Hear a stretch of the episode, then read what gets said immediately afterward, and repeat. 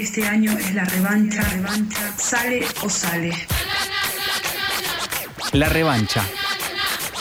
Random. De 18 a 19 por la tribu.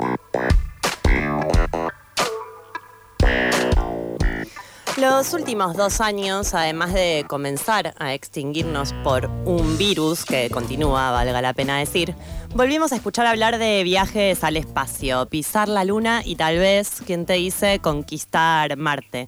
Pero no solo se nos viene a la cabeza la NASA ahora cuando pensamos en la Luna o en la Agencia Espacial Rusa, por ejemplo, sino que también se nos vienen a la cabeza los nombres de algunos multimillonarios que estuvieron ahí cumpliendo su capricho de ver la Tierra desde arriba de alguna manera. Eh, por ejemplo, Elon Musk, ¿no? Del que se habló mucho esta semana, que hace, decíamos al principio del programa, hace muy poquito mandó a astronautas a la Agencia Espacial Internacional. Podemos decir que la industria aeroespacial está viviendo una nueva época dorada, pero para dejar de afirmar cosas que supongo y que fui viendo por ahí, estamos en comunicación con Juan Cruz González Alonca, que es miembro del directorio de la Comisión Nacional de Actividades Espaciales, abogado especializado en Derecho Espacial y magíster en Ingeniería de Sistemas de Información por la Universidad Tecnológica Nacional. ¿Cómo estás, Juan Cruz? ¿Qué tal? Buenas tardes. ¿Cómo andas? Muy bien, todo bien. Antes que nada, eh, preguntarte, ¿no? Si esto es así, si estamos en el momento más fuerte del desarrollo de la industria aeroespacial desde los 70, podríamos decir. Exacto, exacto. Esto se lo suele, llamar la segunda era espacial, eh, New Space, eh, la época dorada de la exploración espacial fue allá por la década de 60 con las misiones Apolo, con, la llegada del hombre a la Luna, Sputnik, bueno, la carrera espacial. Hoy, gracias al avance científico y tecnológico, a un nuevo contexto histórico, eh, hay nuevos actores y mucho más diversificados, y entre esos actores, eh, quizás que tienen más este, iniciativa y son más disruptivos es el sector privado, que era lo que decías de Elon Musk, Jeff Bezos y un montón de otras empresas que poco desplazan eh, el protagonismo de las agencias espaciales típicas como la NASA, Roscosmos o la ESA. Eh, nos llamaba la atención, ¿no? Cuando preparábamos esta entrevista y una pregunta que nos hacíamos es, ¿por qué no volvimos a pisar la luna? Eh, hay varias razones, no hay una única razón. Eh, una de esas es que era fue en su momento una muestra de poderío geopolítico. Eh, la carrera espacial la venía ganando la Unión Soviética. Bueno, con ese hecho se define, se definió en la, última curva que terminó ganando Estados Unidos. Entonces tenía ese componente. una vez que se conquistó, bueno, siguió yendo, pero era tan caro que, se decidió destinar esos fondos para otro tipo de misiones eh, más vinculadas a observación de la Tierra, a la órbita baja de la Tierra y no irse tan lejos.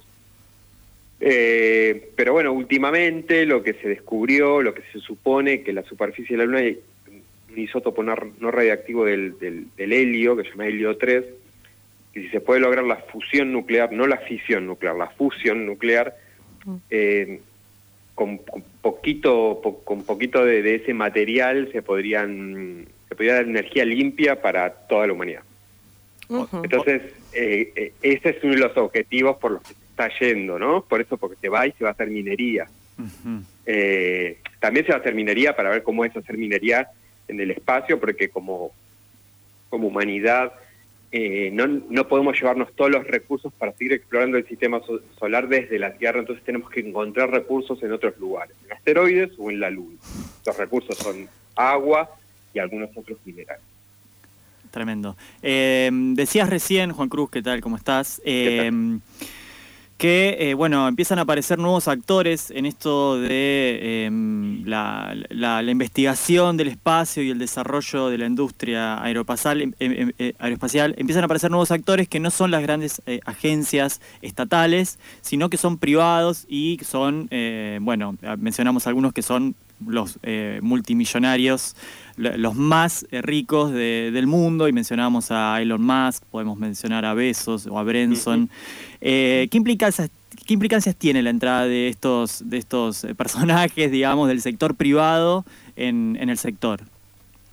Tiene implicancias positivas y, y- y algunas negativas. Eh, las positivas son que empujan un poco la frontera de conocimiento, lograron abaratar mucho los viajes al espacio, con la reutilización de cohetes, con, con- con satélites eh, más, más baratos, más chicos, más eh, livianos eh, y más rápido de construir. Entonces eso lo que permite es el ingreso de nuevos actores como países en vía de desarrollo, universidades que pueden satelizar cosas.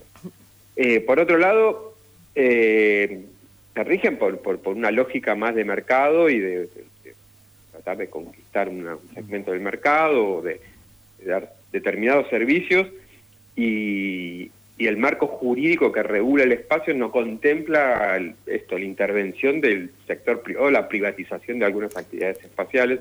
Entonces, tenemos problemas eh, vinculados a la sustentabilidad del espacio, es decir, eh, Elon Musk no solo tiene este transbordador, este, esta nave que transporta astronautas, sino también tiene una empresa que se llama Starlink, que, que- que va a dar, o que está dando ya en realidad en, en Estados Unidos y en Canadá, eh, internet eh, de, anda- de banda ancha satelital con satélites muy chiquititos, que no sé si los vieron a ver, una vez pasar por el cielo, son como trencitos de Sí. luces. Bueno, eh, para, con- para cubrir el globo, que es lo que quiere él, que, que haya internet de banda ancha en cualquier punto del planeta, se necesitan 12.000 satélites orbitando la Tierra en órbita baja.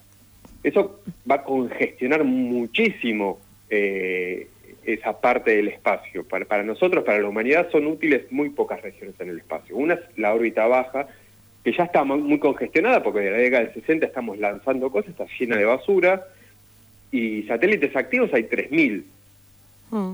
de toda la humanidad. Y él solo y e- esa empresa sola va a poner 12.000. Lo mismo quiere hacer China, lo mismo quiere hacer otra empresa que se llama O3B. Entonces, si todos ponen 12.000 satélites, eh, vamos a tener problemas porque no se va a poder eh, transitar esa, esa región del espacio. Decías, eh, o me pareció escuchar que decías esto de que no se puede privatizar, ¿no? Como, ¿y ¿Cómo se regula eso? Como esto, ¿quién le dice que no puede mandar 12.000 satélites o hay una porción por país? ¿Cómo es la ley ahí?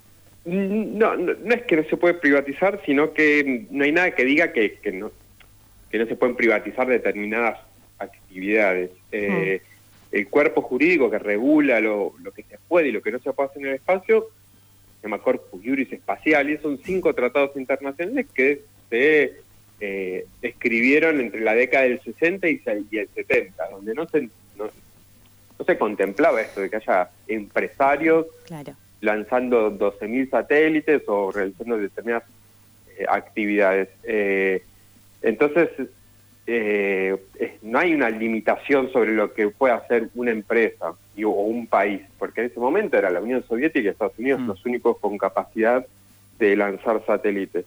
Así que la órbita baja no está regulada, lo que sí está regulada es la órbita geoestacionaria, que es una órbita que está mucho más lejos, Mm. ahí están los ARSAT 1 y 2, por ejemplo, en esa órbita se ponen los satélites de telecomunicaciones, Sí. ahí sí las Naciones Unidas, a través de la ITU, International Telecommunication Union, mm, estableció ciertas pautas para ocupar esos lugares. Lo que pasa es que son lugares muy puntuales, son puntos orbitales mm, que son muy exactos y también es un recurso natural no renovable. O sea, lo que uno pone ahí y después no lo saca, se pierde esa zona del espacio y esa zona deja de dar algún tipo de servicio o ganancia. Entonces, Eso ocurre con la órbita geoestacionaria. Con la órbita baja, que es la que está entre los 200 kilómetros y los 1200 kilómetros, ahí hay libertad de uso y exploración. Claro, y en esta órbita baja, esa libertad de uso es la que está siendo explotada por estos multimillonarios que, a- por, por lo que decís, no tienen ningún límite, solamente su- su- sus antojos. Podemos decir en una porción su interés en la ciencia, pero también sus antojos y sus caprichos hasta que eso esté totalmente colapsado también. Sí, sí, yo no sé llamarlo capricho, ellos quieren dar, quieren nada, obtener alguna ganancia eh, a partir de, Claro. de- de desarrollos. El tema es que eh, si todas las empresas ponen mega constelaciones de esas características, se va a cumplir uno de los efectos que, eh, que es un evento catastrófico, que se llama el síndrome de Kessler, Mm. que es que un satélite, que, que la que la congestión sea tal que un satélite choque a otro y ese choque con un pedazo de basura y se forme un efecto en cascada, se llama cascada de ablación, donde un efecto dominó donde todo empieza a chocar con todo y se, hace, se, haría como intransitable. No sé si vieron el- una película que se llama Gravity con Sandra Bullock, Sí. Bullock y, y George Clooney. Bueno, la película empieza así, con basura orbitando que destruye la nave de, de estos dos astronautas y esa basura sigue orbitando a 27.000 kilómetros por hora y todo lo que toca lo destruye. Estamos tan encimados y las cosas están tan cerca, eh, se, podría, se podría producir este efecto. A mí me vino a la cabeza el- ese choque en cadena y súper espectacular de la película Los Blues, los Blues, Blues Brothers. No sé si lo, si ah, lo de los autos. Exacto. Sí, bueno, algo así, algo así, algo así, pero, pero a 27.000 kilómetros por hora. Claro, claro. En esta preocupación o, bueno, no sé, preguntas que nos hacemos sobre la actividad privada en el espacio, me pregunto, por ejemplo, ahora que empieza a haber turistas espaciales, digo, estos propios eh, millonarios que desarrollaron ahí sus propias naves para también acercarse y ver un poco, por unos minutos, poder observar la Tierra, ¿qué pasa con las personas que por ahí, dentro de muy poco, empiecen a viajar al espacio?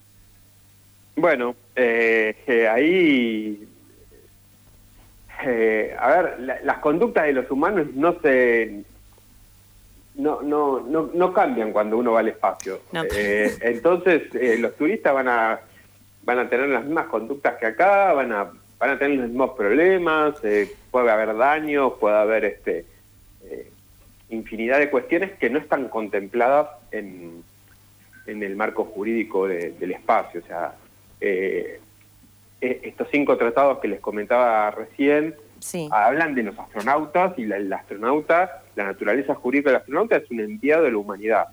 Es una persona muy calificada, eh, un astronauta como los conocemos, como en la década de 60, eh, Neil Armstrong, gente muy preparada, ingenieros, bueno, eh, con cierto conocimiento y, y- y efectivamente se los, se, se los denominaba embajadores de la humanidad. Bueno, ahora esto es gente que paga y va y bueno, yo no sé si es un, un enviado de la humanidad, un millonario de 90 años, 80 años. Eh, hay conflictos, por ejemplo, al principio de esto del... El, turismo espacial no es nuevo, empezó ya por el 2001, ya algunos multimillonarios aprovechaban los viajes y, y los problemas que tenían la, la ex Unión Soviética para financiarse y llevaban a algunos millonarios a la Estación Espacial Internacional. Sí. ¿Qué pasaba? Estos eran millonarios, no eran astronautas. Entonces, podían, podían eh, afectar o poner este, en peligro tripulaciones de otros países o módulos de otros países de esta estación espacial. Entonces se les prohibió el ingreso a esos lugares. Claro. Eh, pero bueno, eh, ahí depende de cada país y, y cómo maneja cómo, mo- cómo maneja su- sus naves o, o sus módulos en la estación espacial. Eh, estamos hablando con Juan Cruz González Alonca. ¿Es Alonca o Ayonca? Ayonca. Ayonca, perfecto. Sí. Que es miembro del directorio de la Comisión Nacional de Actividades Espaciales y abogado especializado en Derecho Espacial. Eh, Juan Cruz, ¿se está pensando en rever lo que es el marco normativo que regula el espacio? Eh, sí, sí, sí. El, el, el seno donde se dan estas discusiones es en Naciones Unidas. Hay un foro eh, que se reúne una vez por año y se debaten todas estas cuestiones. Pero bueno, los intereses son tan grandes eh, que, que a veces impiden que se, se celebren nuevos tratados vinculantes. Eh, es por eso que el último tratado es del año 79. Claro. Sí, hay- Ahora lo que hay, sí, hay, hay algunas guías de buenas prácticas, recomendaciones para mitigar el- la basura espacial o, bueno, o reme- me- me- medidas de remediación para ver si se puede mandar algún basurero espacial, Claro. pero, pero no son vinculantes. Uno, no- un país no está obligado a cumplirlas. Eh, esperemos que no llegue a este punto de, de catástrofe y que nos podamos poner de acuerdo y, y regular, este, por, por lo menos la órbita baja, lo que se llama Space Traffic Management, o sea, cómo, cómo orientar y cómo mm, administrar el, tráfico de satélites y cómo eh, evitar eh, la, la- la, la contaminación de la órbita baja. Bueno, también está el protocolo por si nos encontramos con inteligencia extraterrestre, ¿verdad? Eso me mató, el protocolo de actuación.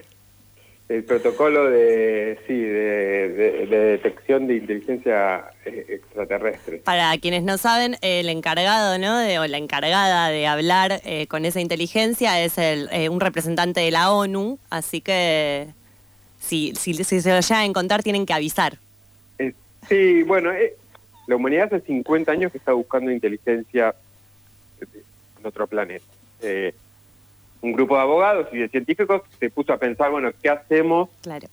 si encontramos, si efectivamente encontramos evidencia de que hay otros seres? Este, eh, entonces se redactó este protocolo de post-detección de inteligencia extraterrestre, que lo que dice, bueno, cómo se confirma una señal, que una señal es eh, extraterrestre, eh, cómo se comparte con la comunidad científica, cómo se le informa a los medios, quién debe, si se responde, quién debería responder.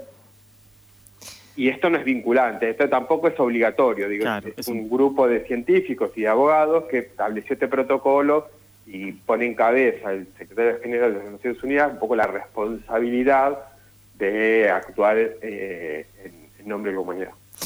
Bueno, Juan Cruz, tenemos una lista de aproximadamente 25 preguntas, pero no tenemos tiempo, así que lo más probable es que volvamos a comunicarnos con vos más adelante, cuando haya más novedades o cuando simplemente podamos habilitar otro momento de charla. Te agradecemos mucho por esta conversación. Bueno, muchas gracias a ustedes y buenas tardes.